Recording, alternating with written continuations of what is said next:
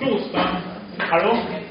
Ich darf Sie zur heutigen Vorlesung zur Medizinethik herzlich begrüßen und äh, beginnen zur Abwechslung einmal mit der Frage, ob es noch irgendwelche Fragen zum letzten Mal gibt, ob noch irgendwas offen geblieben ist, ob von Ihrer Seite noch irgendwelche Ergänzungen, Kommentare, Bemerkungen dazu kommen.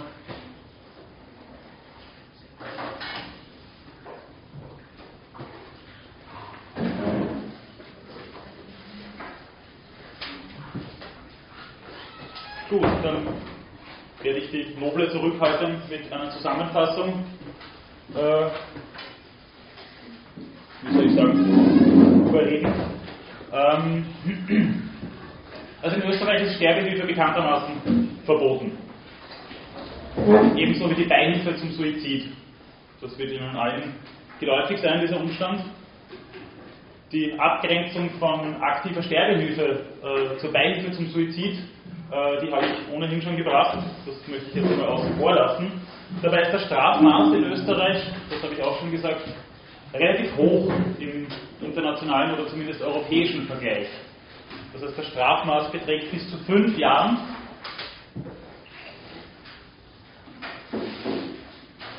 Und da ist der Gesetzgeber strenger als anderswo.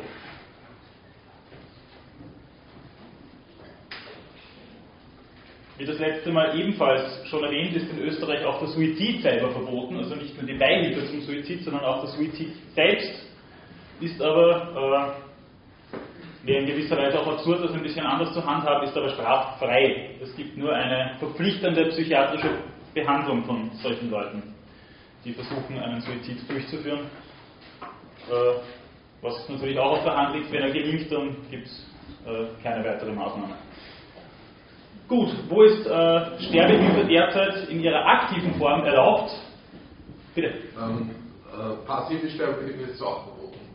Passive Sterbehilfe, nein, ist nicht verboten. Ah, okay. Nein, nein, also passive Sterbehilfe ist, äh, das wird sogar, es ist nicht im, im, eigentlichen Sinn geboten, aber es wäre unterlassene Hilfeleistung, wenn Sie einen Sterbenden einfach liegen lassen als Mediziner. Ah. Also da gibt es durchaus sowas wie eine, eine, äh, eine Behandlungspflicht insofern, dass das die, diese Leute schon zum Beispiel mit palliativmedizinischen Maßnahmen begleitet werden. Also das, da gibt es schon durchaus auch äh, entsprechende Überlegungen vom, vom Gesetzgeber her. Und übrigens ist auch die indirekte Sterbehilfe in Österreich legal, aber da habe ich auch schon darauf hingewiesen, dass das auch in der Ärzteschaft sehr kontrovers gesehen wird. Also was ist indirekte Sterbehilfe? Das habe ich auch schon erwähnt. Das ist äh, der Umstand, dass aufgrund von Medikamentengaben eine Lebensverkürzung eintritt, wobei diese Medikamente in erster Linie zur Schmerzlinderung herangezogen werden. Jetzt sagen die einen, äh, mit diesen Medikamenten kann man durchaus auch eine Sterbehilfe betreiben, die sich der aktiven Sterbehilfe annähert, während andere Ärzte meinen, äh, eine indirekte Sterbehilfe gibt es nicht. Das ist entweder passive Sterbehilfe oder gar keine. Das habe ich ohnehin schon etwas breiter vorgestellt, diese Sache. Gut, also aktive Sterbehilfe in Europa ist erlaubt in den Niederlanden seit 2001, in Belgien seit 2002 und seit 2009 nun auch in Luxemburg. Unter bestimmten, zumindest äh, dem Gesetzestext nach sehr strikten gesetzlichen Rahmenbedingungen ist dort eine aktive Sterbehilfe erlaubt. Das heißt, ein zwar moribunder, das heißt todkranker Patient oder eine todkranke Patientin äh, wird äh, insofern begleitet, als dass der Sterbeprozess eingeleitet wird. Der wird eingeleitet und hat äh, noch nicht begonnen. Das heißt, es werden Maßnahmen ergriffen, die den Sterbeprozess einleiten.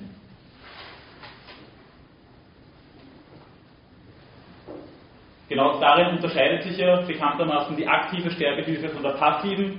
Bei der passiven hat der Sterbeprozess schon eindeutig eingesetzt und wird dann unter Anführungszeichen nur noch begleitet.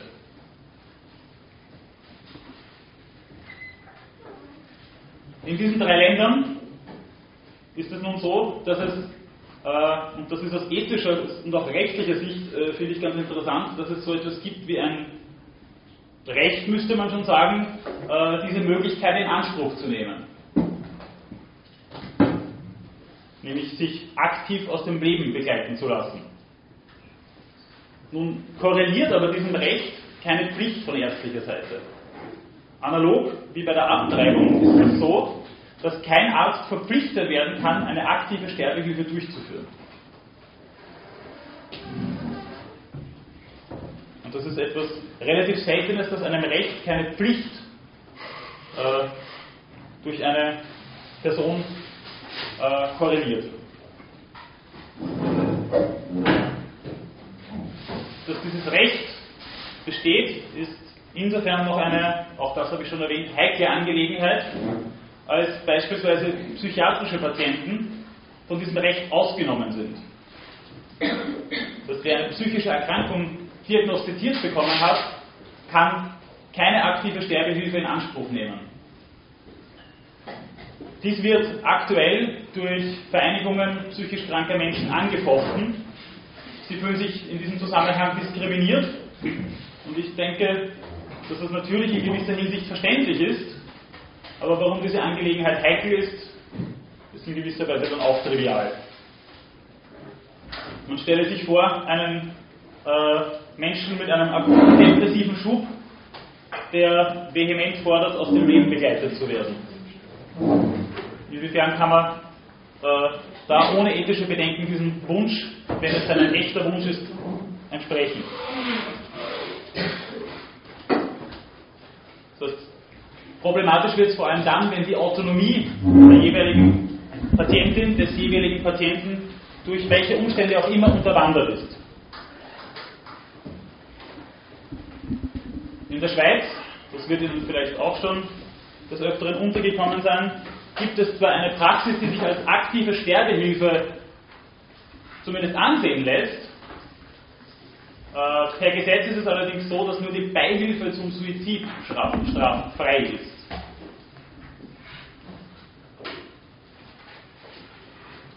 Diese Gesetzeslage wird dann von Vereinigungen wie Dignitas oder Exit insofern genützt, als dass äh, auch hier unter bestimmten Auflagen äh, eine Praxis, die man eindeutig als aktive Sterbehilfe bezeichnen müsste, ins Werk gesetzt wird.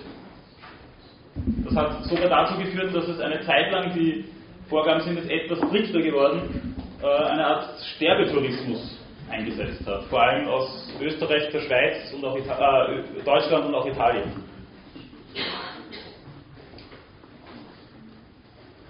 Gut, was wir das letzte Mal auch gemacht haben, war so eine kurze Gegenüberstellung der gängigsten Argumente für oder gegen die Praxis einer aktiven Sterbehilfe. Das möchte ich jetzt nur kurz zusammenfassen und nicht mehr in Extensio behandeln. Aber das erste und wahrscheinlich wichtigste Pro-Argument für eine Praxis aktiver Sterbehilfe ist das der Autonomie der Patientin des Patienten. Genau da liegt ja auch das Problem, von dem ich gerade gesprochen habe, nämlich dass psychisch kranke Menschen in den Niederlanden und den anderen Ländern ausgeschlossen sind von einer derartigen Praxis, eben weil diese Autonomie eingeschränkt ist. Und wenn Sie sich erinnern an die Gegenüberstellung der Prinzipien äh, von äh, Voluntas egroti suprema lex und Salus egroti suprema lex, dann haben wir hier wahrscheinlich das kleinste Problem, also die Gegenüberstellung von äh, Patientenautonomie und Patientenwohl. Denn äh, wenn jemand todkrank ist, dann ist wahrscheinlich äh, das Gewicht des Patientenwohls im Vergleich zur Autonomie ein relativ eingeschränktes. Zumindest wenn man das versucht gegeneinander abzuwägen. Also das erste und wahrscheinlich wichtigste Argument ist eben die Autonomie der zu behandelnden Person. Damit verbunden könnte die Sichtweise werden, dass es keine absolute Lebenspflicht gibt. Wenn ich nicht davon ausgehe, dass es eine radikale Unverfügbarkeit menschlichen Lebens gibt, auch diese Position wird natürlich vertreten. Aber wenn ich nicht davon ausgehe, dann kann ich schwerlich eine absolute Lebenspflicht fordern. Das dritte, auch sehr wichtige Argument, ist, dass das Leiden beendet wird. Wenn Leben beendet wird, wird natürlich auch das Leiden, das sich damit verbindet, beendet. Und da wird sehr oft damit argumentiert, dass bis zu 5% aller Menschen, die palliativmedizinisch begleitet werden, nicht hinreichend schmerzfrei gehalten werden können. Die Statistiken gehen da, das habe ich auch schon gesagt, sehr weit auseinander. Aber angeblich sollen bis zu 5% der Terminalkranken nicht hinreichend äh, mit Schmerzmedikamenten versorgt werden können. Die sind immer noch unter Schmerzen. Ein weiteres Argument wäre das Majoritätsvotum in der Gesellschaft. In den meisten europäischen Ländern und auch in Österreich gibt es Statistiken, die belegen sollen, dass die Mehrheit der jeweiligen Bevölkerung für eine Praxis aktiver Sterbehilfe wäre. Und auch in Österreich wurde 2010 in Graz, also von der Universität Graz erhoben, dass 62 Prozent für eine derartige Praxis wären. Was da als Gegenargument oft herangezogen wird, ist übrigens, dass man äh, sich wahrscheinlich auch äh, schwer täte, ein Votum bezüglich der Todesstrafe in vielen europäischen Ländern, vielleicht auch in Österreich, dann auch in gesetzliche Rahmenbedingungen zu gießen. Das letzte Argument, das vielleicht sich etwas zynisch ausnimmt, allerdings dennoch immer wieder bemüht wird, ist das der Kostenreduktion.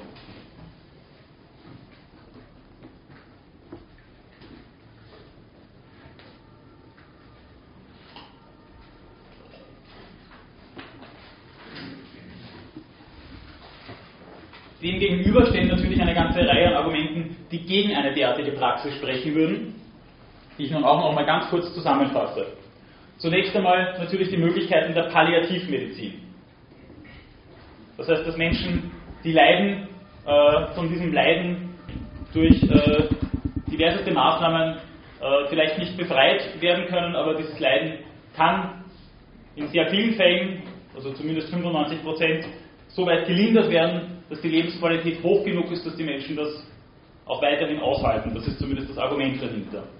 Das heißt, es wird Schmerzlinderung äh, in erster Linie durch Medikamente versucht, es wird Musiktherapie angeboten und so weiter. Also es geht dabei nicht bloß um eine medikamentöse Therapie und es geht auch nicht darum, die Leute sauber, satt und trocken zu halten, wie es so schon heißt, sondern darüber hinaus auch mit menschlicher Zuwendung äh, diesen Menschen zu begegnen. Das heißt, es ist dem Argument nach möglich, auch in den letzten Lebensphasen ein menschenwürdiges Leben äh, zu garantieren.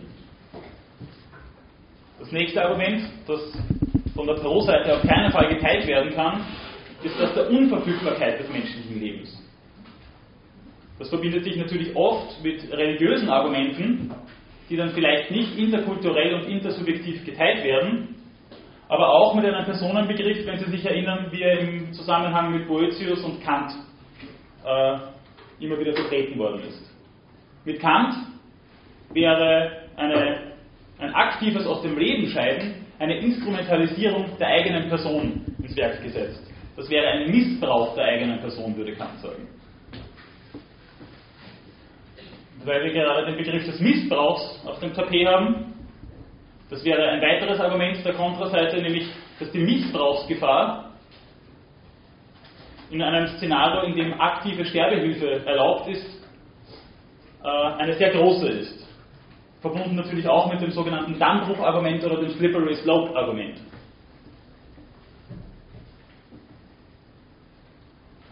Das heißt, das könnte dann so weit kommen, dass Menschen dann aufgrund einer schweren Erkrankung bloß noch als Euthanasiekandidaten auftreten. Womöglich könnte sich damit auch gleich der Druck verbinden, dass Menschen, äh, die ohnehin nicht mehr lange zu leben hätten, äh, dann, wie soll ich sagen, aus Rücksicht auf ihre Angehörigen oder die Gesellschaft, äh, ja, so etwas wie einen Druck verspüren, freiwillig unter Anführungszeichen aus dem Leben zu scheiden.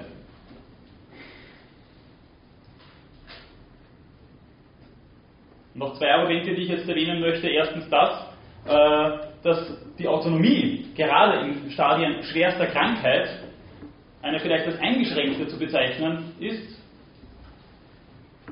und dass sich gerade in solchen Situationen die Äußerung eines Sterbewunsches äh, als Wunsch nach Zuwendung herausstellen könnte. Dass eben diese Äußerungen sehr interpretationsbedürftig sind. Das letzte wäre, das zu komplettieren, dass gerade mit einer solchen Praxis das Bild des Mediziners als Helfer und Heiler unterwandert wird und vielleicht das Vertrauen in die Ärzteschaft dadurch äh, zumindest kleiner gemacht wird. Die Frage, die sich allerdings hier stellt, ist wieder, ob durch eine Abtreibungspraxis, wie sie in den meisten europäischen Ländern legal ist, eine solche Tendenz äh, feststellbar geworden ist. Ich würde meinen, nein.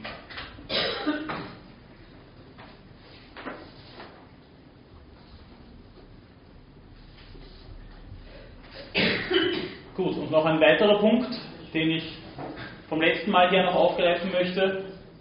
Die Probleme der Sterbehilfe potenzieren sich, wenn die betreffenden Menschen, um die es geht, Kinder oder womöglich Neugeborene sind. Das heißt, der Extremfall des Extremfalls passiert vielleicht in Stationen der Neonatologie. Wenn es sich hier um Extremfälle handelt, und ich denke, das kann man relativ ungeschützt so sagen, dann sind diese Extremfälle nicht als Exempel für den Normalfall heranzuziehen und daraus keine allgemeinen Handlungsrichtlinien abzuleiten. Also wie gesagt, ein besonders schwieriges Terrain aus medizinischer und vor allem aus medizinethischer Sicht und von Medizinethikern oder von Seiten von Medizinethikern gibt es damit eine ganze Reihe sehr kontroverser Umgangsweisen. Ich habe das letzte Mal schon auf Bernhard Irrgang hingewiesen, der in seinem Buch äh, Einführung in die Bioethik meint, dass ein schwerst geschädigtes Neugeborenes, das leidend ist und womöglich eine äußerst geringe Lebenserwartung aufweise, ein Interesse habe, getötet zu werden. Insofern interessant ist, als äh, Irrgang auch ein Anhänger des äh, bewusstseinstheoretischen Personenbegriffs ist und es eigentlich innerhalb seiner Theorie ein Kategorienfehler ist, einem Säugling ein Interesse zu unterstellen. Aber natürlich muss man mal grundsätzlich die Position ernst nehmen, dass da eine geringe Lebenserwartung vorherrscht, da äh, nie ein erwachsener Mensch daraus werden kann und dass da erhebliches Leiden vorliegt. Und darum argumentieren zum Beispiel auch Helga Kuse und Peter Singer in ihrem Buch, muss dieses Kind am Leben bleiben, dafür, dass diese Kinder aktiv aus dem Leben begleitet werden und Leiden nicht unnötig verlängert wird.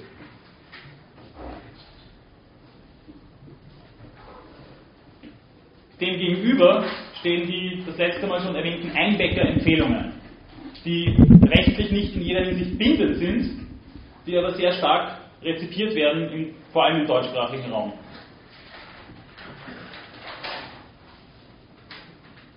Und diese würden dafür argumentieren, dass keine aktive Sterbehilfe dieser Kinder betrieben wird, dass aber unter gewissen Umständen eine Behandlung abgebrochen werden kann, aber nicht dahingehend, dass diese Kinder überhaupt nicht mehr behandelt werden, sondern dass diese Kinder nur noch symptomorientiert behandelt werden.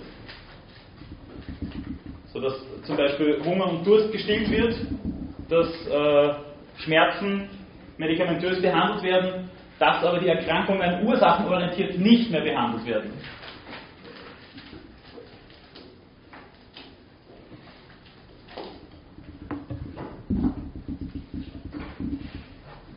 Die Argumente für eine passive Sterbehilfepraxis in diesem Fall, die möchte ich auch noch mal ganz kurz anführen. Zunächst einmal natürlich die Schwierigkeit einer Prognose aufbauend auf einer Diagnose bei Säuglingen. Die Prognoseunsicherheit ist da größer als in allen anderen Lebensbereichen. Also da geschehen immer wieder oder am ehesten Überraschungen.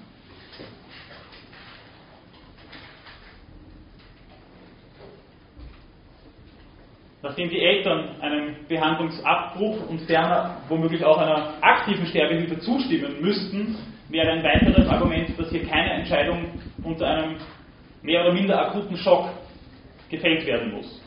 Eltern, die akut damit konfrontiert werden, dass ihr Kind todkrank ist oder so schwer geschädigt, dass es nicht lange am Leben bleiben wird, äh, wie soll ich sagen, die werden auf jeden Fall in ihrer psychischen Konstitution in Mitleidenschaft gezogen sein.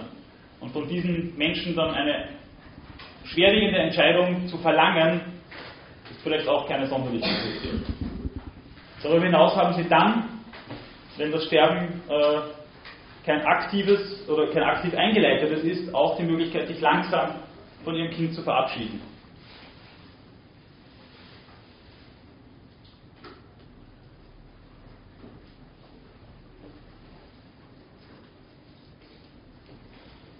Dann natürlich noch das Slippery Slope Argument. Was ist denn dann wirklich ein ausschlaggebender Grund dafür, ein neugeborenes Kind aktiv zu euthanasieren? Wie weit kann man da gehen? Wie weit darf man da gehen? Wie weit soll man da gehen? Ist es vielleicht dann irgendwann doch nur noch die Lebensqualität, die wir von außen beurteilen, die dann ausschlaggebend dafür wäre, aktive Sterbehilfe anzuwenden?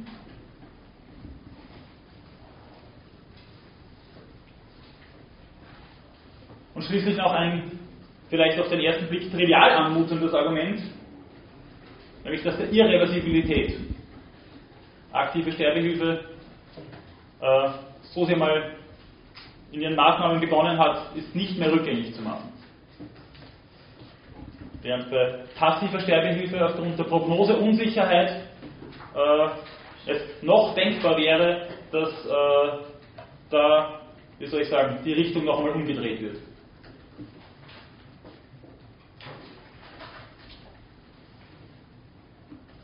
Gut, soviel noch einmal zur Zusammenfassung zum letzten Mal. Gibt es dazu jetzt noch irgendwelche Nachfragen, Bemerkungen? Irgendwas, was. Bitte. Nicht zum Sterben direkt, sondern äh, eine Frage zum Leiden. Ja. Äh, da gab es ja historisch gesehen, äh, äh, wie, wie, man dazu eingestellt ist, dass Patienten leiden, inwiefern das zu vermeiden ist, äh, unterschiedliche Herangehensweise in der Medizin. Äh, ist das heute schon eindeutig anders? Äh, ich würde schon meinen, dass es, dass es, insofern eindeutig anders ist, als Palliativmedizin ja mittlerweile etwas ist, was äh, ja, sich dem Standard annähert. Würde, kann man schon so sagen. Es hat in dem Zusammenhang durchaus andere äh, Sichtweisen gegeben. Ich möchte jetzt nicht anfangen, irgendwie äh, Bashing der katholischen Kirche zu betreiben, aber die haben bis vor wenigen Jahren äh, durchaus noch die Meinung vertreten, dass Leiden etwas ist, was zum Leben dazugehört, äh, es den Menschen nicht unbedingt zusteht, dieses Leiden zu verringern und dass das Leiden auch die Sterbebereitschaft erhöhen würde. Also so ist durchaus argumentiert worden. Auch von anderer Seite, aber die, würde ich meinen, haben diese Argumentation am längsten aufrechterhalten.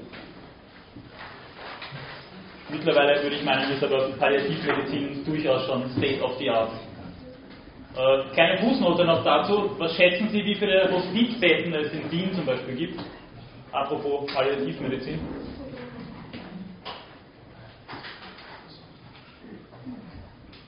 Ich weiß die Zahl jetzt leider auch nicht auswendig, mir ist das nur gerade eingeschossen, aber es sind so 70, 80, also es sind extrem wenige. Also das mit der Hospizbewegung klingt alles sehr gut und äh, ich glaube auch, dass das äh, etwas ist, was aus medizinischer Hinsicht sehr qualitätvoll ist. Äh, man soll sich nur nicht täuschen, das ist ein Angebot, das sehr klein ist und das sehr wenigen Menschen immer äh, zur Verfügung steht. Eine Frage. Ja. Äh, wie lange bleibt jemand durchschnittlich äh, im Hospiz? Ist das wenige Tage oder Jahre oder wie? Nein, es ist eher eine Angelegenheit von Wochen, maximal Monaten. Das ist sehr fallabhängig. Bitte. Wie kommt man zu so einem Platz? Äh, indem man sich dort anmeldet und das Glück hat, einen zu bekommen. Okay. Also es ist so ein First Come, First Serve Prinzip, oder? Ich glaube schon, dass da noch abgewogen wird äh, bezüglich dessen, was da los ist. Also okay. bei weitem die meisten sind aber krebserkrankte Menschen, die äh, dann wirklich schon austherapiert sind.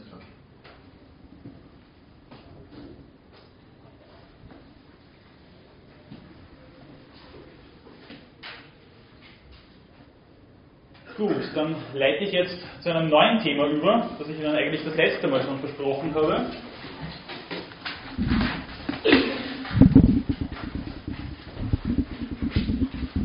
Ähm, die Frage bei Maßnahmen, die sich um die aktive, aber vielleicht auch um die passive Sterbehilfe drehen, ist es immer wieder so, dass äh, auch noch der Verdacht im Raum stehen könnte, dass auf Behandlungen vielleicht verzichtet wird, im Hinblick auf das sogenannte Slippery Slope Argument, dass auf Behandlungen verzichtet wird, weil die Organe vielleicht auch schon dringend benötigt werden. Und in einer utilitaristischen Sichtweise, ich breche das jetzt natürlich runter und spitze das zu, also ich möchte jetzt nicht den Utilitarismus per se mal äh, als himmelschreiende Theorie da verwerfen, aber im Utilitarismus ist ja das entscheidende Schlagwort das, äh, dass die, äh, das größte Glück der größten Zahl anzustreben ist und dass das das Kriterium für ethisches Handeln sei. Und das könnte vielleicht dann als ethisch unzulässig hingestellt werden, wenn jemand am Leben erhalten wird, ohne Aussicht auf ein längeres oder irgendwie glückliches Leben, während andere ohne die Organe dieser jeweiligen Person sterben würden. Und das äh, womöglich vor dem Hintergrund der Tatsache, dass diese Menschen noch Jahrzehnte gut leben könnten mit den entsprechenden Organen.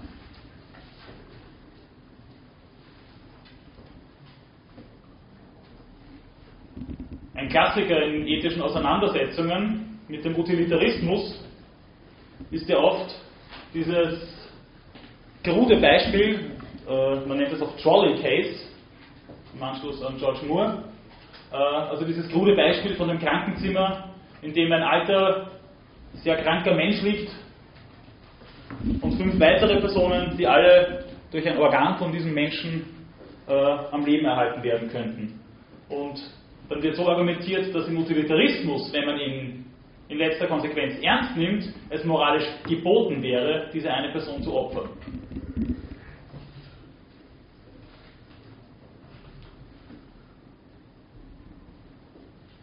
Mir geht es jetzt aber weniger darum, den Utilitarismus da jetzt, äh, zu geißeln, weil die jeweiligen Theoretiker nicht so betriebsblind sind, dass sie nicht darauf äh, auch schon gekommen sind, dass in, in einer bloßen Reduktion des Utilitarismus auf das Prinzip des größten Glücks der größten Zahl äh, ein Problem liegt. Aber warum ich das noch erwähne, ist, dass diese utilitaristischen Überlegungen etwas sind, was gerade im Zusammenhang mit äh, der Transplantationsmedizin und der Verteilung von Organen eine große Rolle spielt. Da gibt es Psychotherapeuten, wie zum Beispiel eine gewisse Frau Niedecken, deren Vorname mir gerade um die Burg nicht einfallen möchte. Äh, auf jeden Fall, die hat einen ganz komischen Vornamen. Niedecken heißt die.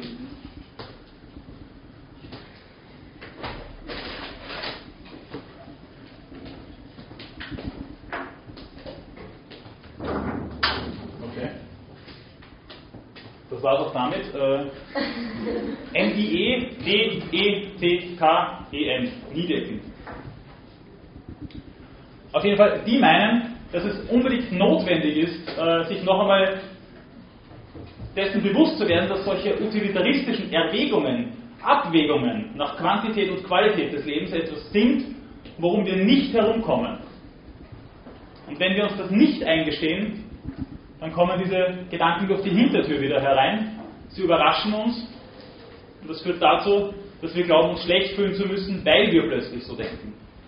Und diese Überlegungen, ich weise noch einmal darauf hin, sind etwas, was auch vom Gesetz wegen eine Notwendigkeit äh, hat, wenn es darum geht, Organe gerecht, in welcher Hinsicht auch immer gerecht, zu verteilen, wenn sie zur Verfügung stehen.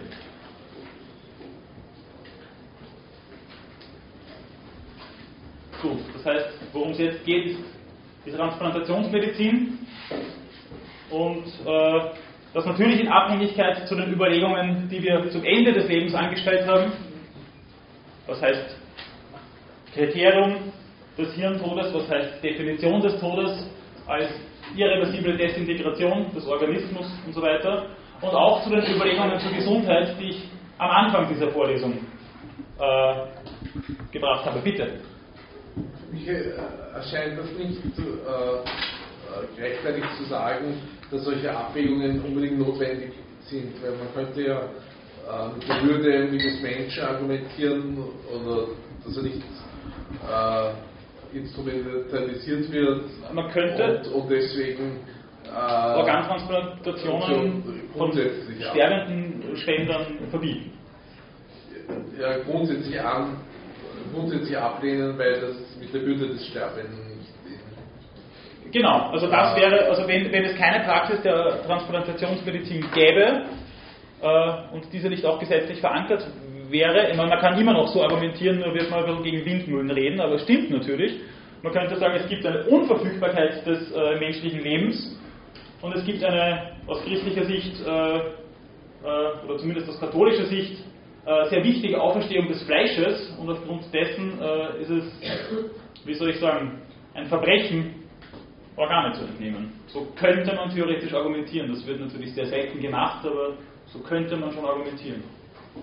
Und ich habe das letzte Mal auch schon gesagt, eine Organentnahme äh, passiert ja nicht dann, wenn der Organismus wirklich irreversibel desintegriert ist, sondern dann, wenn per Hirntodkriterium festgestellt wurde, dass es ein Nulllinien-EEG über einen längeren Zeitraum gegeben hat.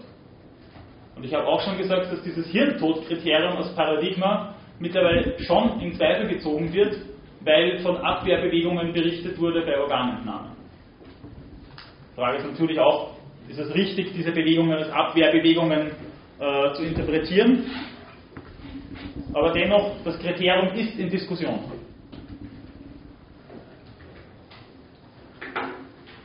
So, was ist jetzt ein Organ? Etymologisch ist es ein Werkzeug. Ein Ding, womöglich wie jedes andere, äh, ein Teil im Körper, den ich habe.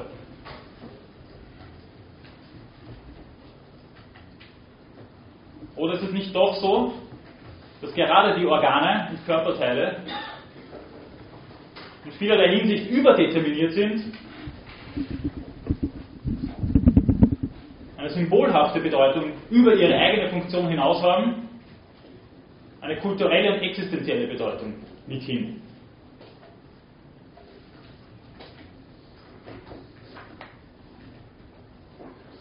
Wenig überraschend ist es ja so, dass gerade Menschen, wenn sie ein Herz verpflanzt bekommen, ein Spenderherz bekommen, extrem lange brauchen, bis sie es äh, im eigentlichen Sinn integriert haben.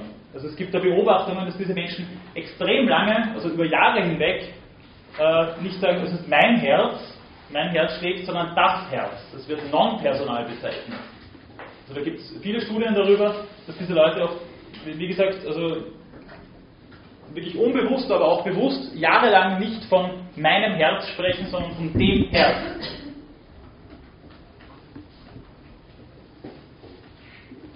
Und das passt natürlich nicht mit einer womöglich kartesianischen, dualistischen Sichtweise zusammen, in der ich meinen Körper bloß habe.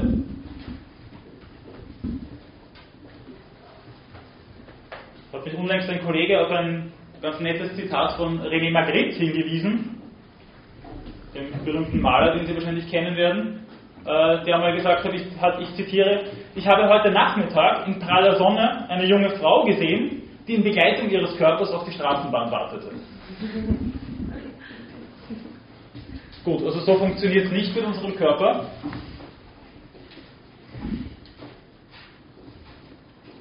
Sondern vielleicht ist es doch vielmehr so, dass es ein Leib ist, den wir haben und der wir auch sind. Und wenn dieser Leib äh, in gewisser Hinsicht mit mir selbst identisch ist, dann hat das natürlich eine ganz andere Konnotation, wenn ein Teil in diesem Organismus getauscht wird oder neu hinzukommt oder wie auch immer. Und natürlich ist es dann auch, also gerade bei Organen wie dem Herz, von Relevanz, dass im Hintergrund auch das Bewusstsein mitläuft, äh, dass ein fremder Organismus, aber nicht nur der Organismus, sondern ein fremdes Selbst äh, verstorben, also irreversibel desintegriert integriert ist.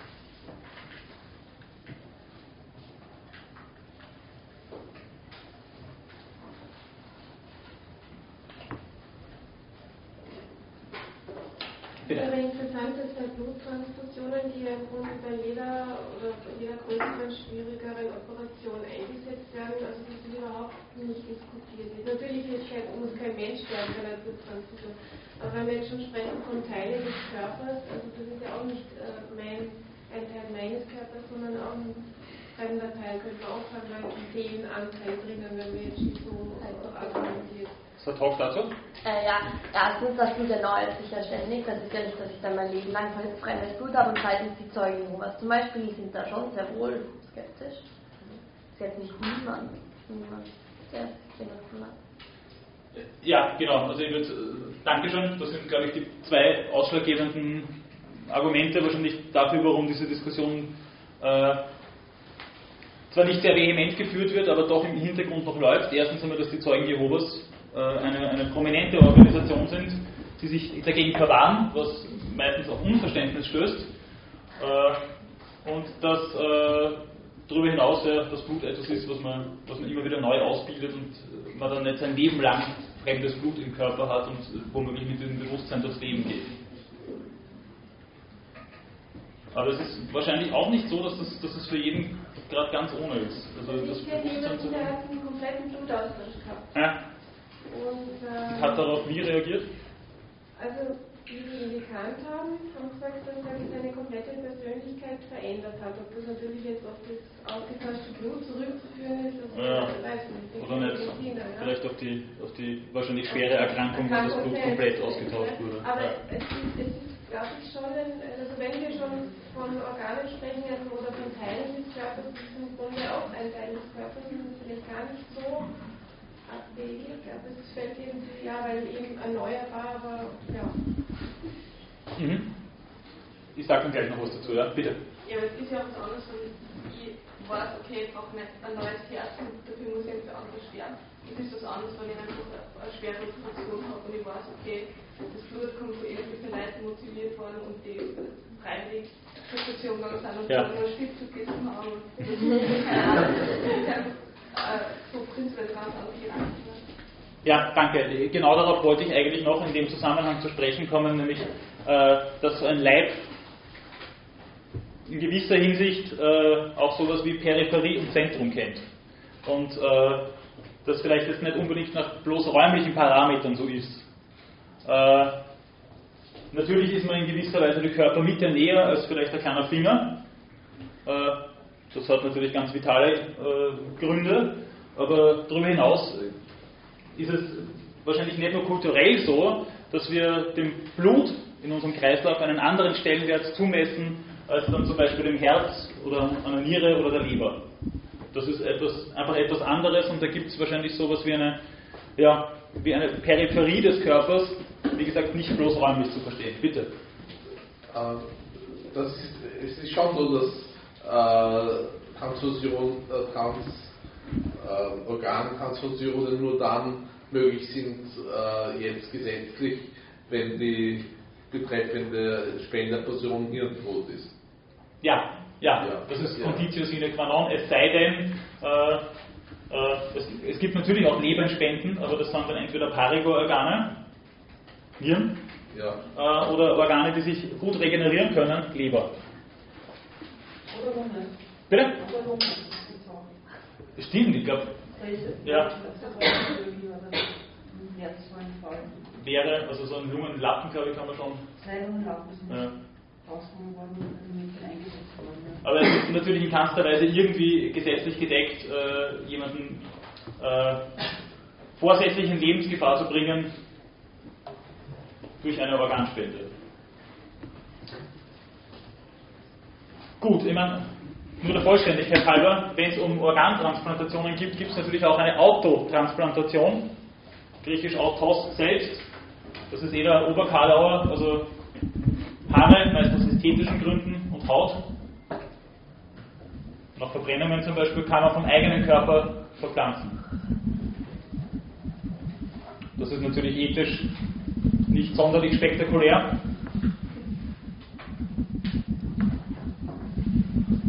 Und dann gibt es auch noch die sogenannte Xenotransplantation. Xenos ist der Fremde im Griechischen.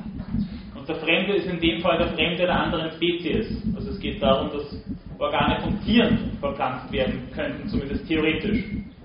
Was es aktuell auch wirklich gibt, ist, dass zum Beispiel Herzklappen von Schweinen verpflanzt werden. Das hat auch schon Versuche, aber ich spreche von Versuchen mit Affenherzen gegeben. Äh, ganze Organe werden derzeit nicht verpflanzt.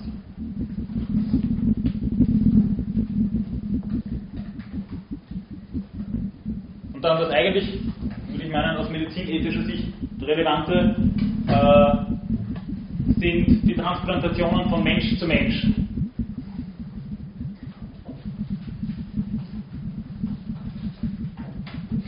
Den ersten Fall einer Transplantation von Mensch zu Mensch haben wir schon gehabt, nämlich äh, wenn es sich um einen lebenden Spender handelt. Wie gesagt, paarige Organe oder sich regenerierende Organe kommen da in Frage. Aber dabei ist aus medizinethischer Sicht immer noch zu bedenken, dass nach wie vor, äh, zumindest latent, immer Gesundheit gegen Gesundheit steht. Natürlich wäre es möglich, dass dem, der eine Niere gespendet hat, äh, dann dennoch, weil er nur noch eine Niere hat, äh, einiges zustößt.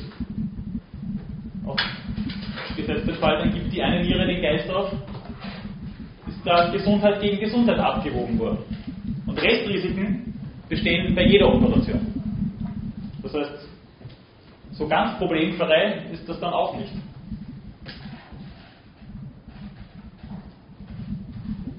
Dann steht natürlich im Hintergrund, wenn es um eine solche Spende geht, immer, dass da ein informiertes Einverständnis vorliegen muss. Das ist sowohl aus ethischer Sicht, würde ich meinen, als auch aus rechtlicher Sicht ja Gnade erwiesen. Aber auch da haben wir äh, ohnehin schon einige Probleme besprochen, die da im Hintergrund lauern könnten. Wie ist das mit der vielbeschworenen Autonomie des Patienten? Könnte die nicht durch bestimmte Situationen und Gegebenheiten unterwandert worden sein?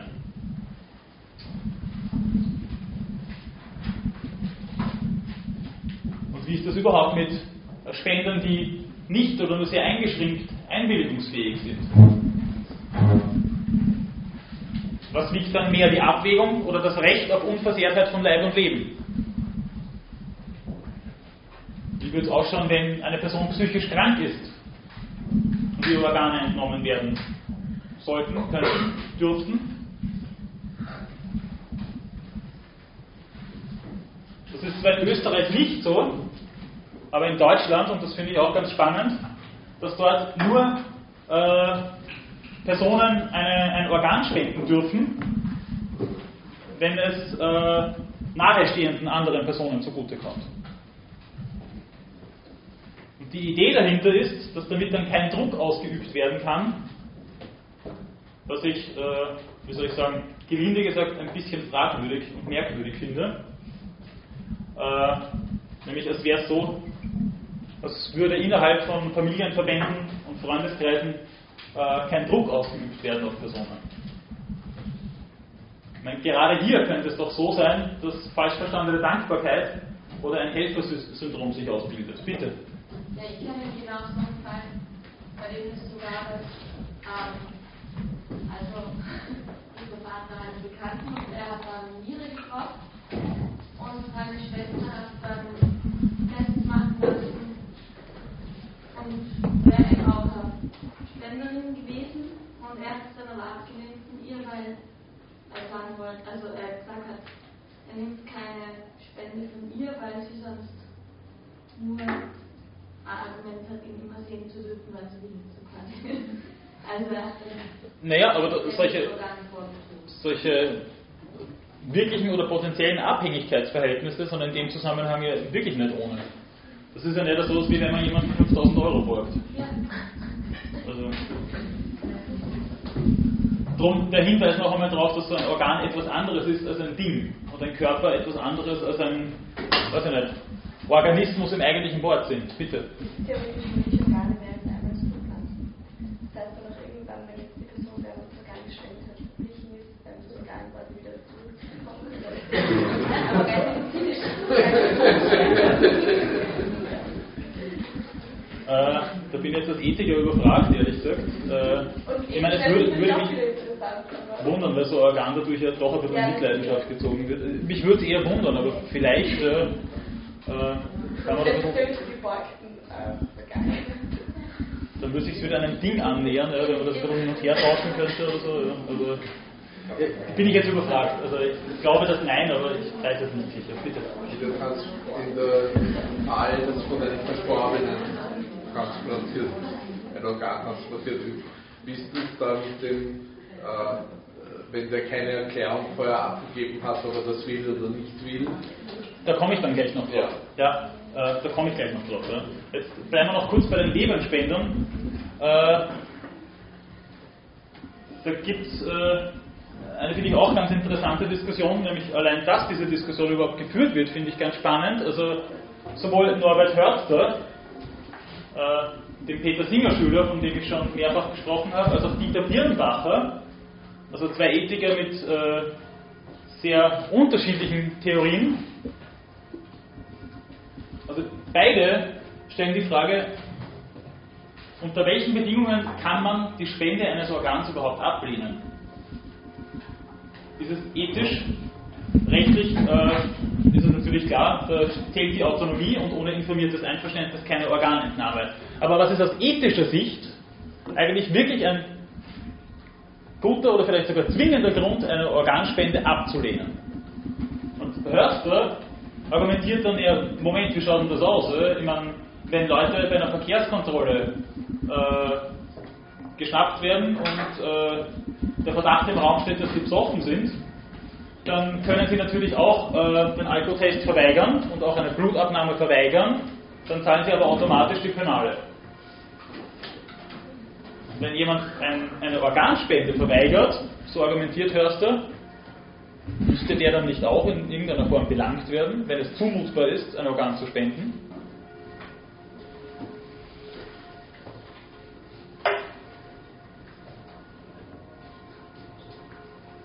Probleme haben wir natürlich bei sterbenden oder dann hoffentlich auch schon verstorbenen Spendern nicht.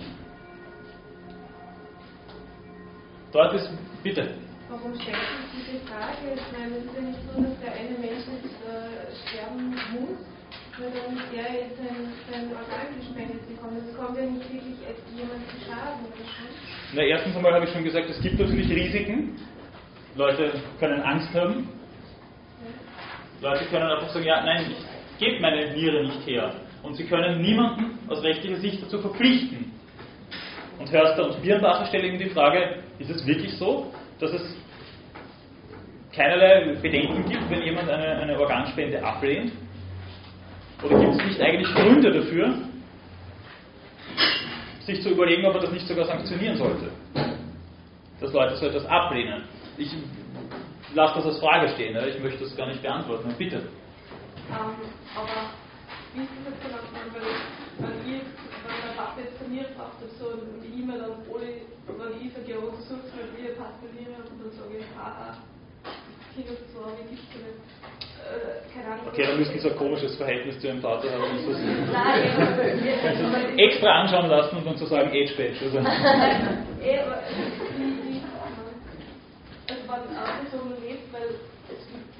Die Frage ist mal grundsätzlich, äh, ist, es, ist es okay zu sagen, nein, ich gebe meine Organe nicht her? Ist es ethisch unproblematisch zu sagen, ich möchte als Spender ausscheiden?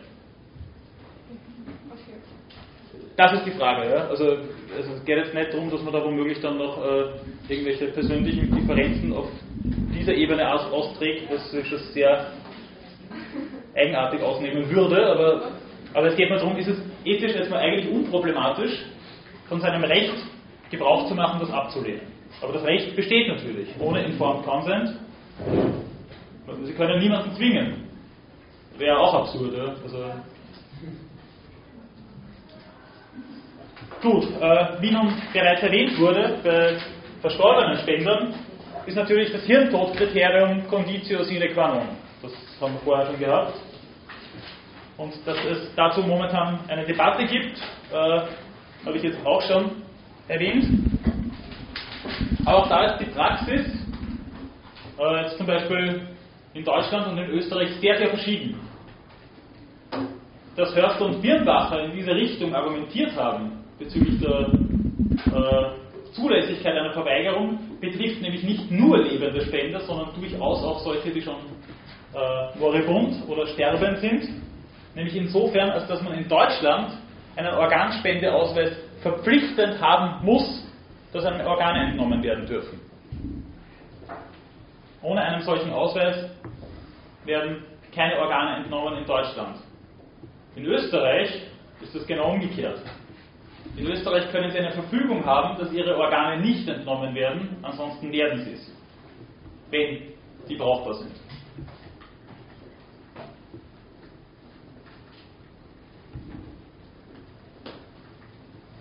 Ja, bitte. Ähm, wie, also wie schaut es in Österreich aus mit, also sind so die Listen von Personen, die Transplantate brauchen, lang oder haut das gut hin?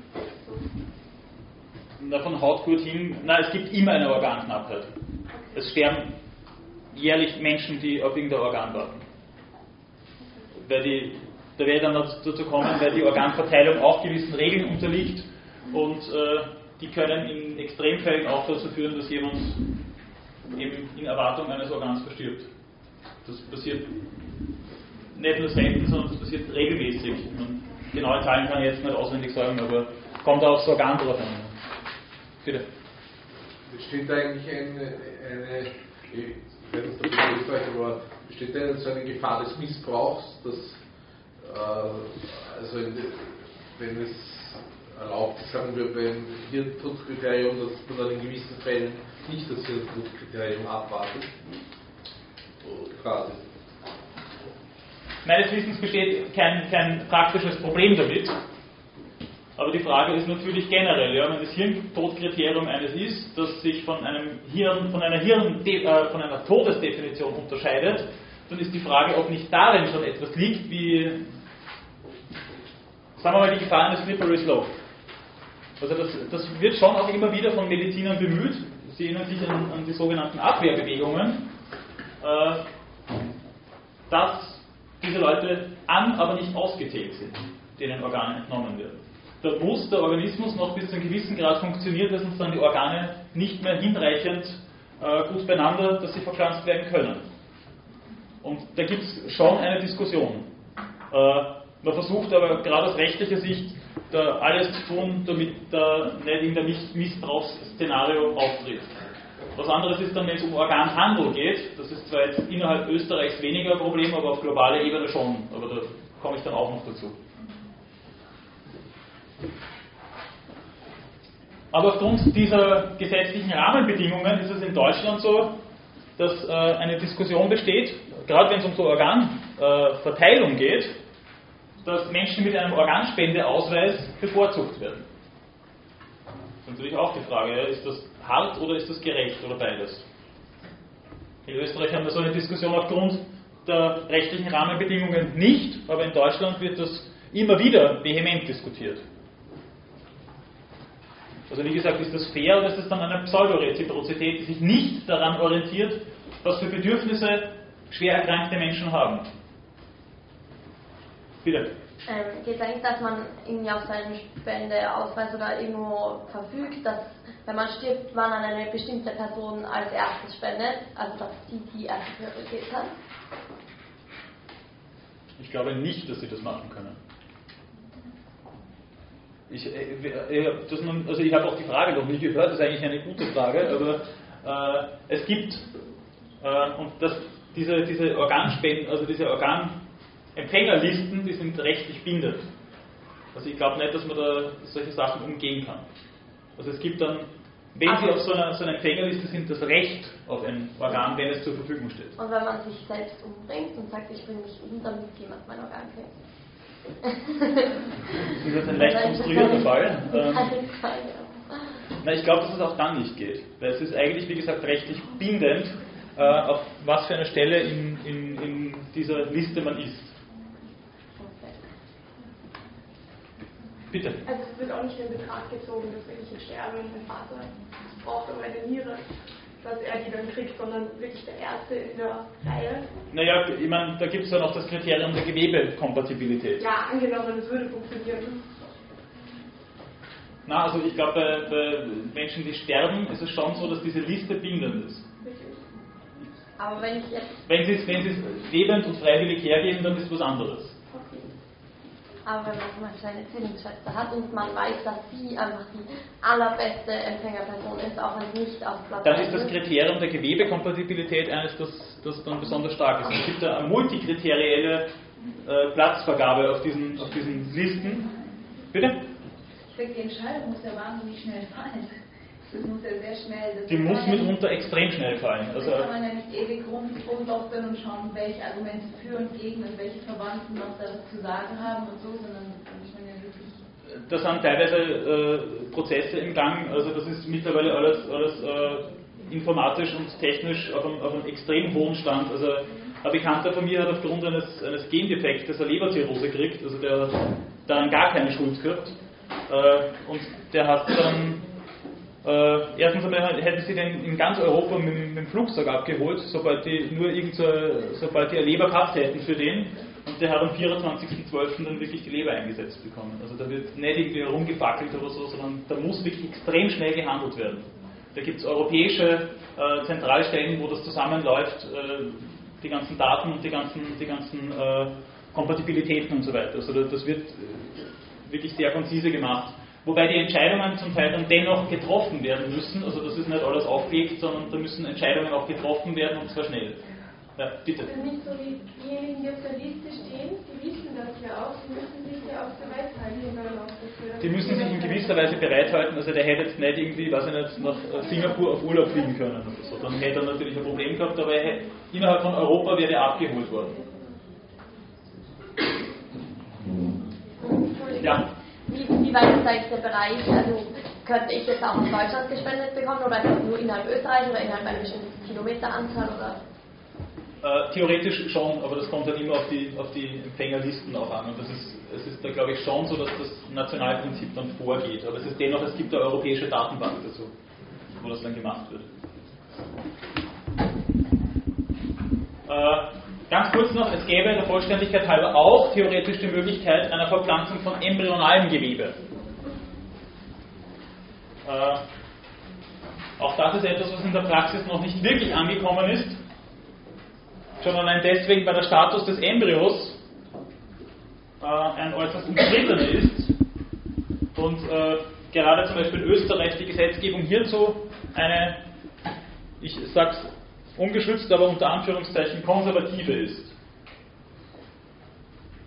Also wir haben ein Riesenproblem oder müssten es moralisch als unzulässig ansehen, wenn wir uns an einem Personenbegriff orientieren, wie er von Boetius her oder von Kant her verstanden wird.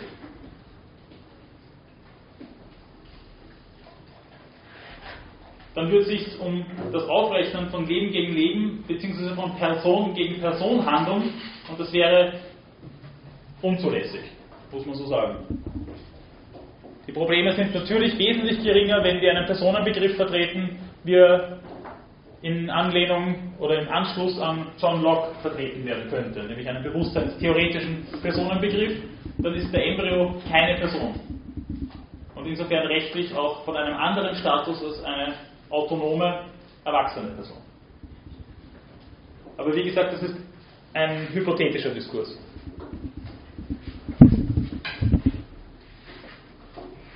Aber jetzt komme ich noch einmal zurück auf die äh, Praxis der Organverteilung.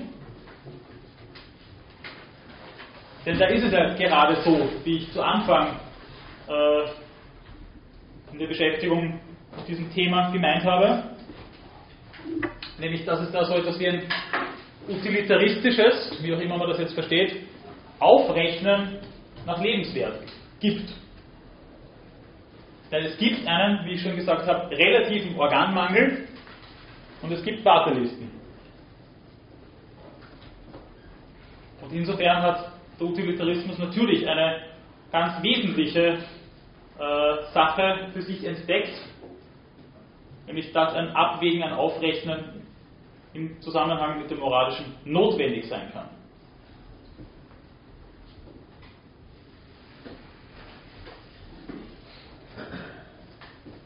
Das heißt,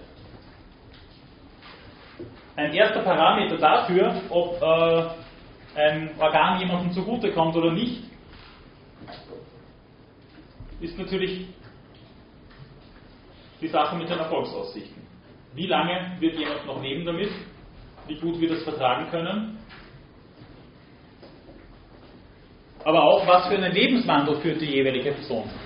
Das macht einen, das macht einen großen Unterschied, ob äh, jemand äh, aufgrund, so wie der Bekannte von mir, eines Gendefekts eine Leberzirrhose hat oder aufgrund chronischen Alkoholkonsums.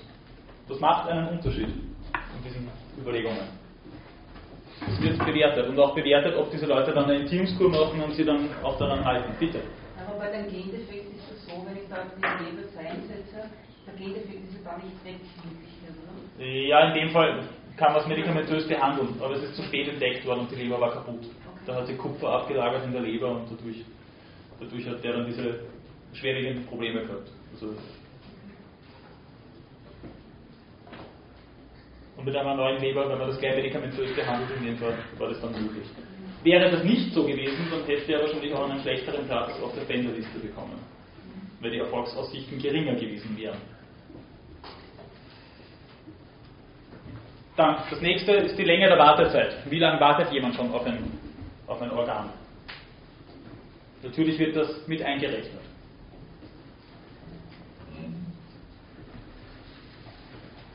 Dann, das habe ich schon erwähnt, ist er äh, nicht sonderlich überraschend, die Gewebekompatibilität. Wenn äh, es keine Chance gibt, dass ein Organ von einem Körper angenommen wird, dann kann man das nicht machen. Also wäre natürlich relativ sinnfrei. Bitte. Ähm, und steht das Verhältnis zu akuten Flecken, also eben wie diese bekannten? Äh, genau, Dringlichkeit, das ist das nächste. Das wäre das nächste gewesen, was ich erwähnt hätte, die Dringlichkeit. Wie dringend braucht jemand ein Organ? Wie sehr leidet er? Wie lebensgefährlich ist die Situation? Was für eine Prognose hat die jeweilige Person?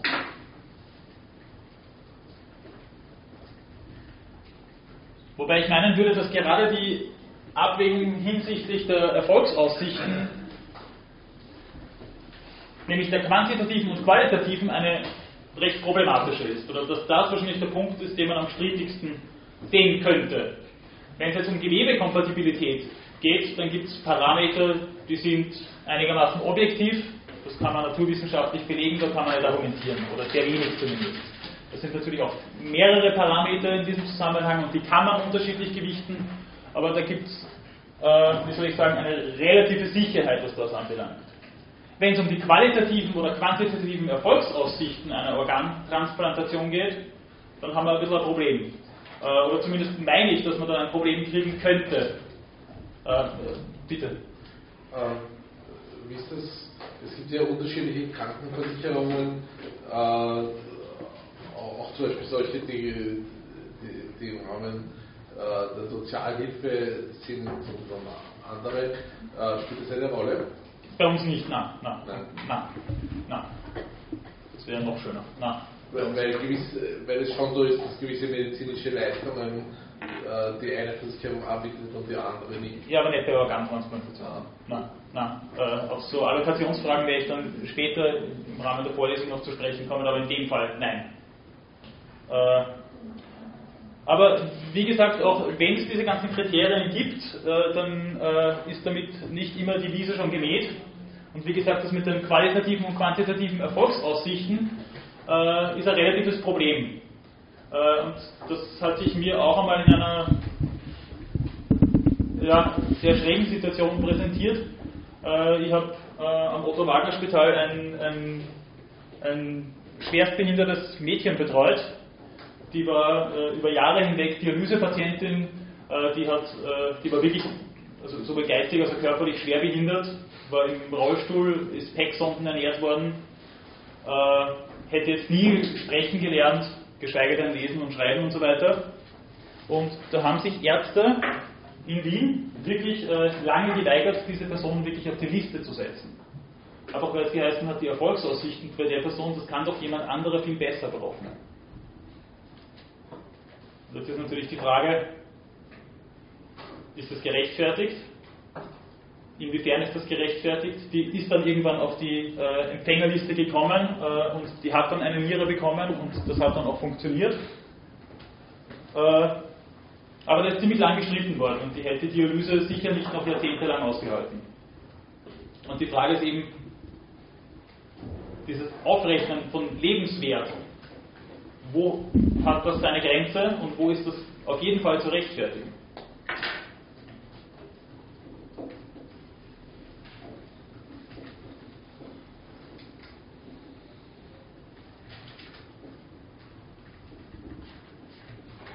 Gut, dann gibt es eben, wie gesagt, diese Listen. Äh, was, wie ich schon angedeutet habe, bei uns und nicht nur bei uns, sondern eigentlich weltweit verboten ist, ist der Verkauf von Organen.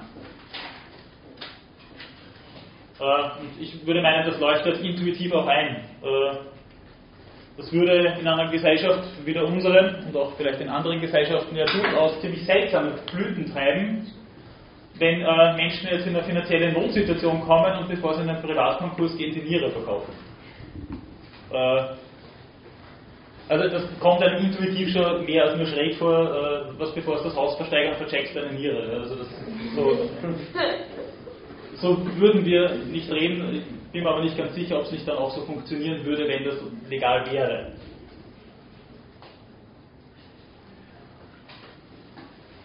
Aber wäre es dann vielleicht wirklich so, äh, könnten sich Menschen dann gezwungen fühlen, Teile ihres Körpers zu verkaufen.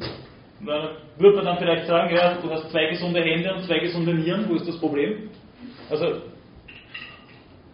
ich mache jetzt weniger darauf aufmerksam, um da, um da blöde Witze zu reißen, sondern, sondern wie denken wir über unseren Leib, über unseren Körper? Und was für einen Stellenwert hat der verglichen mit anderen Gütern? Bitte. Andererseits ähm, habe ich erfahren, dass die Plazenta nach der Geburt verwendet wird. Für medizinische und pharmazeutische Zwecke. Ja, die Plazenta nach der Geburt ist jetzt nicht naja, zu vergleichen mit einem, mit einem Organ. Ja, das, das ist schon klar, weil dann würde dann sterben. Ja, das, ist, das ist schon klar. Aber, aber mit welchem Recht wird das gemacht? Die Körpers. Naja, äh, nach der Geburt ist die Plazenta ein anderer Teil, also ein, ein, kein wesentlicher Teil. Aber ein anderer macht Geld damit. Da könnte man natürlich noch einmal fragen, inwiefern es zulässig ist, mit so etwas Geld zu machen. Aber ich würde meinen, dass wir da ganz andere ethische Bedenken haben als bei einem Organ, das wirklich eine Funktion erfüllt in einem Leib. Und ich sage jetzt bewusst nicht Körper, sondern Leib. Also da würde ich einen großen Unterschied sehen. Ich weiß, was Sie meinen. Ich meine, wie verfügbar ist das und inwiefern darf und soll man das zu Geld machen?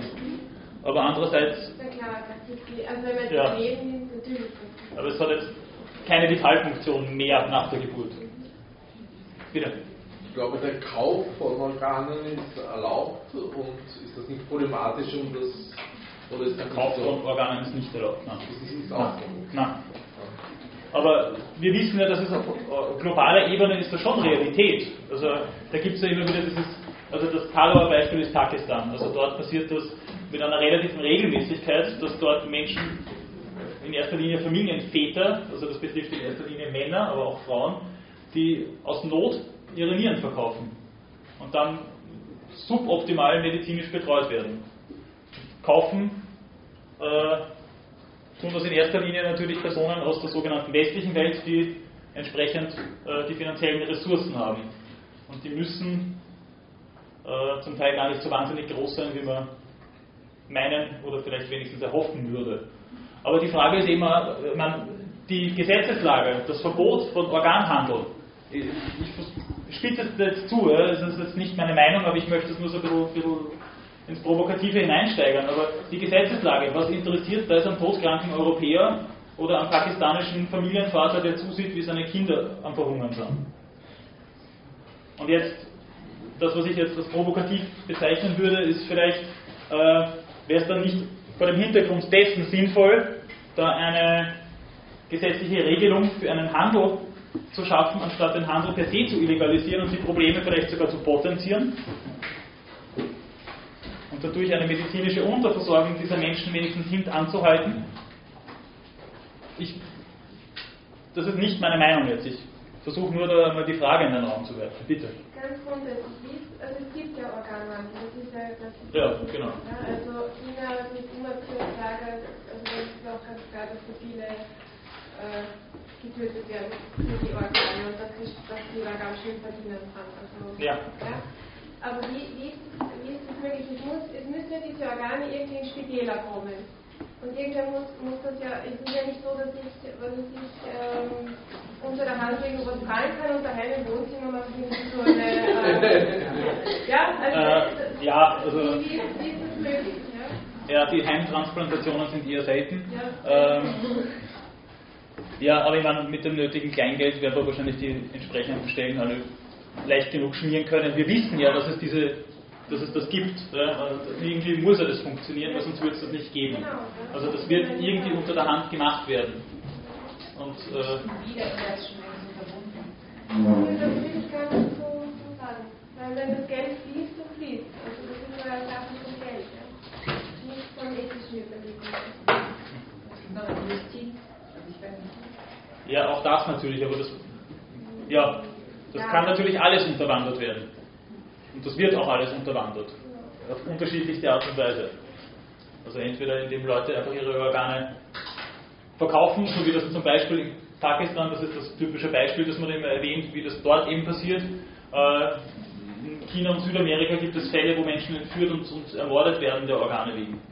Also sowas, ja, In Indien die das passiert. sind laufen auch mit einem Auge. Das ist das die Augen. Also das Ja, also das habe ich jetzt noch nicht gehört, aber meine Frau hat einmal ein halbes Jahr in Costa Rica gearbeitet und dort gibt es in der Früh Reis mit Bohnen, was für die Organe sehr gut ist und was äh, den Organhandel dort auch ziemlich angekurbelt hat. Also das ist statistisch erwiesen, dass, dass, äh, dass das mit dem im Zusammenhang steht. Gut, äh, gibt es dazu jetzt noch Fragen, Bemerkungen, Überlegungen?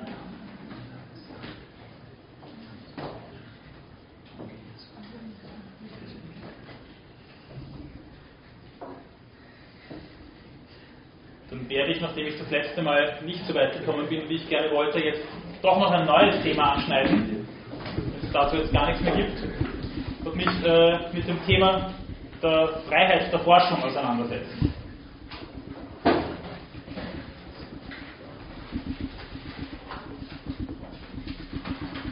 Ich denke, gerade das ist auch äh, ein Thema, das in medizinethischen Auseinandersetzungen immer wieder äh, zu ziemlichen Kontroversen führt. Das dann heißt, ist Ethik ein notwendiges Korrektiv? Ist das ein Hemmschuh? Und sind das nur Skrupel? Oder ist Ethik überhaupt nur ein Glasperlenspiel und eine Angelegenheit vom Elfenbeinturm?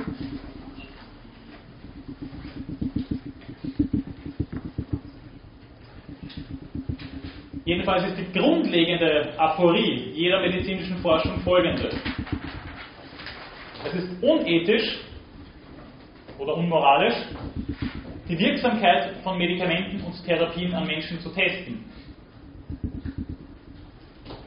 Und es ist genauso unethisch, diese Wirksamkeit von Medikamenten und Therapien an Menschen nicht zu testen. Wir haben eine Bredouille.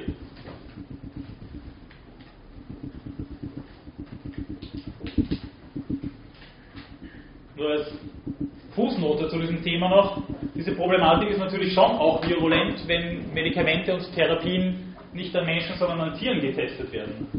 Dann sind die Probleme vielleicht qualitativ weniger komplex, aber quantitativ würde ich meinen auch nicht weniger.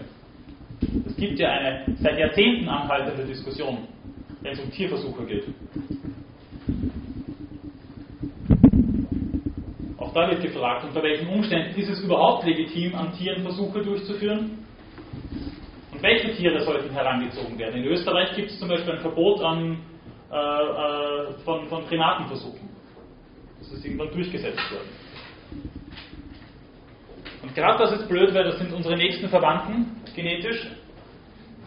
Gerade bei denen wären die Ergebnisse am signifikantesten. Und es wird aber darauf Rücksicht genommen, dass gerade diese Tiere, äh, so wie zum Beispiel, was er jetzt auch äh, Peter Singer oder, oder, der amerikanische Philosoph Tom Regan meinen, also dass die einen, einen, einen Grad an Bewusstsein und Selbstbewusstsein aufweisen, der auch vom österreichischen Gesetzgeber mittlerweile anerkannt wird.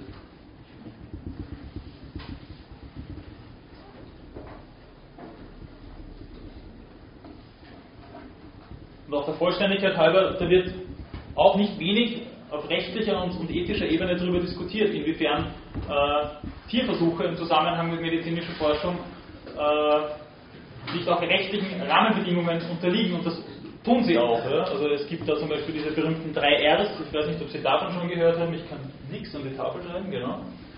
Äh, also diese drei Rs, die mittlerweile auch äh, berücksichtigt werden müssen, nämlich Reduction, also die Anzahl der Tiere muss, muss reduziert werden, soweit als irgend möglich.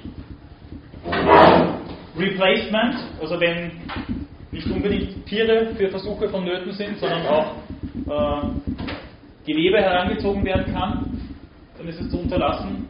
Und dann auch noch Refinement. Wenn man die Tiere schon, wie auch immer man das nennt, ausbeutet, dann sollen sie wenigstens so gut als irgend möglich versorgt werden. Also Reduction, Replacement und Refinement.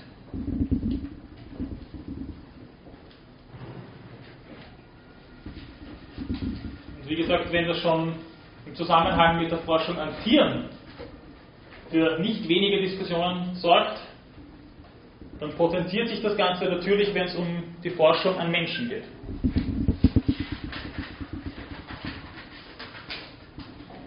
Bitte. Ähm, aber es gibt ja genug Produkte, also ich weiß nicht, Medikamente, wenn es zu Kosmetika wird, ähm, also vegane Sachen und wo es, es werden dann an Menschen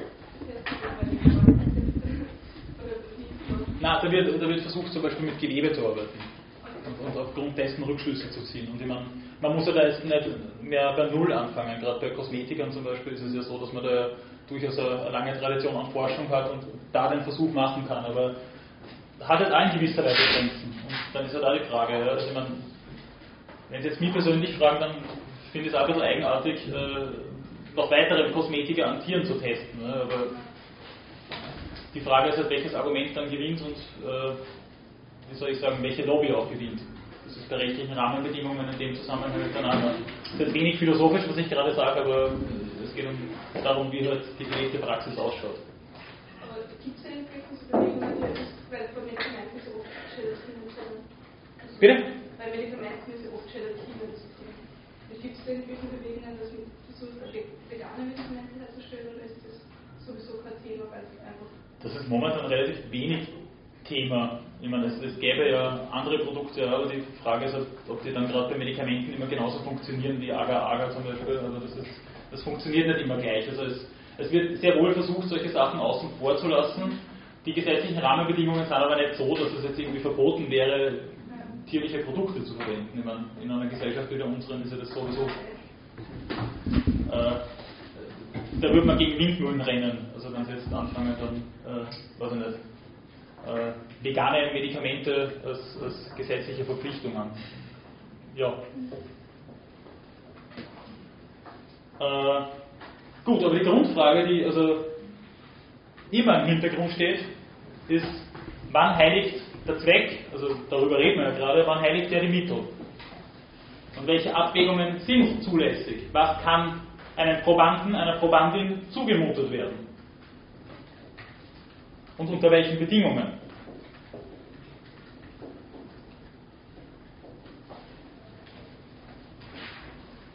Welche Rolle spielt die Dringlichkeit?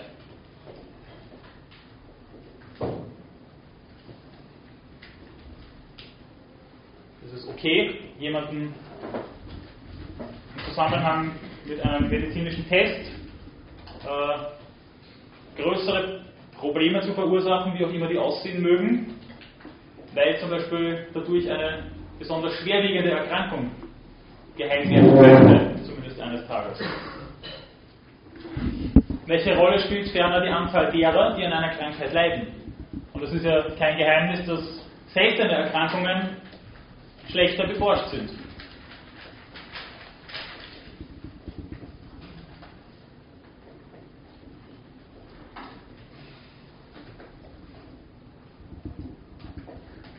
Natürlich die wahrscheinlich dringendste Frage, an wem dürfen Forschungen durchgeführt werden und unter welchen Umständen.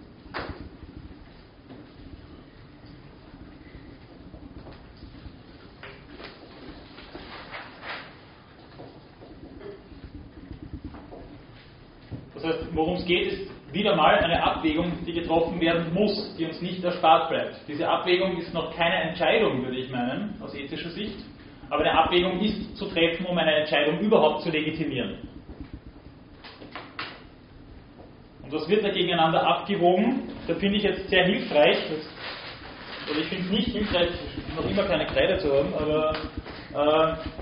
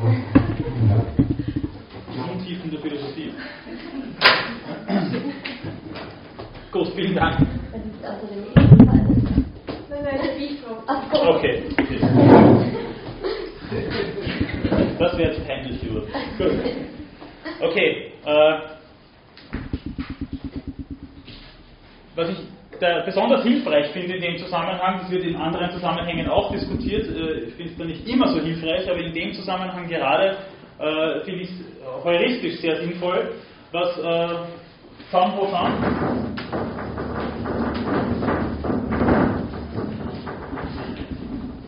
und Childress, der andere,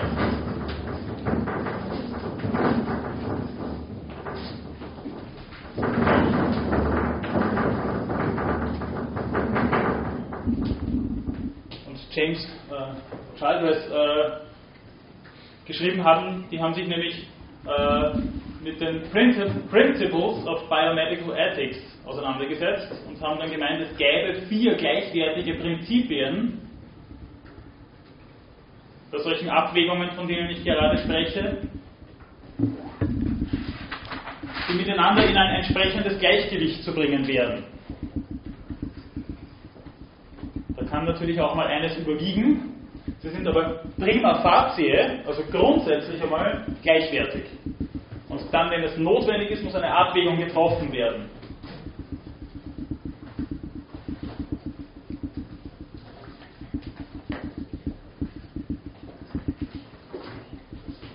Diese wären schon bekannte Autonomie, das Nicht-Schadensprinzip,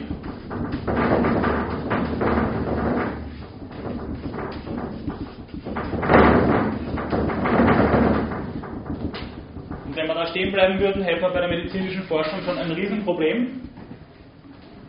Dann könnten wir uns das alles in die Haare schmieren. Fürsorge oder Hilfeleistung. schließlich das der Gleichheit und Gerechtigkeit.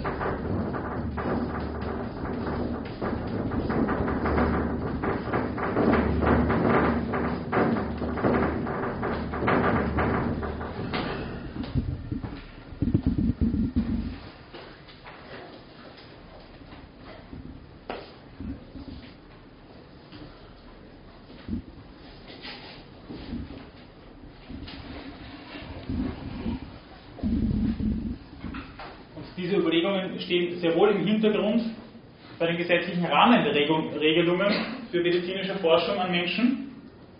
Also das scheint da zum Teil direkt durch und findet sich auch schon, also insofern ist es nicht unbedingt eine bloße Erfindung dieser beiden Personen, zumindest implizit in den Deklarationen von Helsinki, die äh, da auf europäischer Ebene immer noch besondere Bedeutung haben, auch wenn sie schon aus dem Jahre 1964 stammen.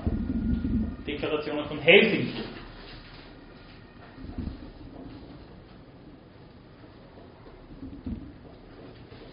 Die unterscheiden da zunächst einmal, das ist jetzt relativ trivial, zwischen einem Heilversuch, das heißt, es werden nicht äh, hinreichend getestete Methoden und Substanzen äh, einer Person verabreicht in der Absicht, sie äh, medizinisch zu versorgen. Das heißt, äh, in Gefahr ist dieselbe Person wie die Gefahr, die Nutznießer ist. Äh, dann ist es natürlich so, dass man versucht, das Fürsorge- oder Hilfeprinzip an oberste Stelle zu stellen. Und dadurch Risiken bezüglich des Nicht-Schadensprinzips einzugehen.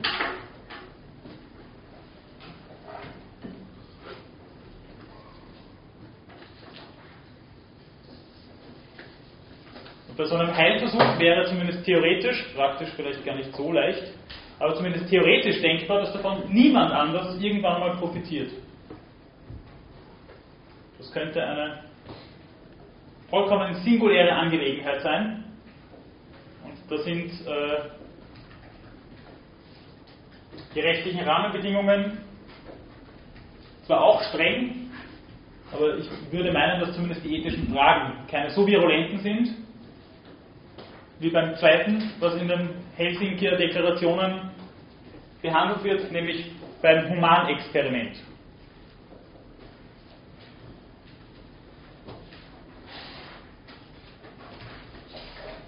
Da wird vor allem im Hinblick auf diesen Punkt großer Wert gelegt auf eine Unterscheidung innerhalb des Humanexperiments, nämlich wenn es darum geht, einen möglichen Nutzen für den jeweiligen Probanden zu erzielen. Also der Proband selbst kann zumindest in Zukunft einmal von dem jeweiligen Experiment profitieren, weil diese oder jene Erkrankung vorliegt. Und das macht dann auch einen Unterschied also in, in den Gesetzgebungen. Dann äh, kann es sein, dass äh, der erzielte Nutzen einer ist, der Personen betrifft mit dem gleichen Alter oder der gleichen Krankheit.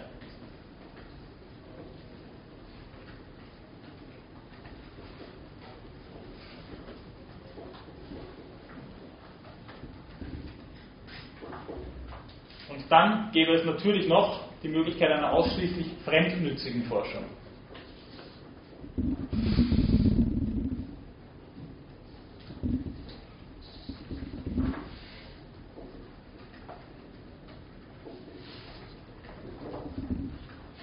So, um aber jetzt äh, die weitere Darstellung der Kriterien nicht zu sehr zu raffen, äh, weil ich nicht mehr viel Zeit habe, breche ich das jetzt ab und frage noch einmal zurück, gibt es noch irgendwelche Nachfragen, Bemerkungen dazu?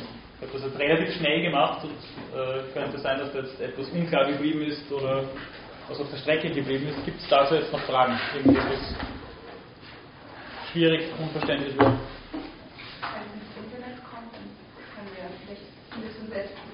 Ich habe das Handout dazu schon ins Internet gestellt. Die anderen Vorlesungen besten Fall, wenn Sie vor drei Tagen Kann das sein? Die Handouts sind alle oben. Gut, dann äh, bedanke ich mich für die Aufmerksamkeit und wir sehen einander in zwei Wochen, weil das Pfingstwochenende kommt.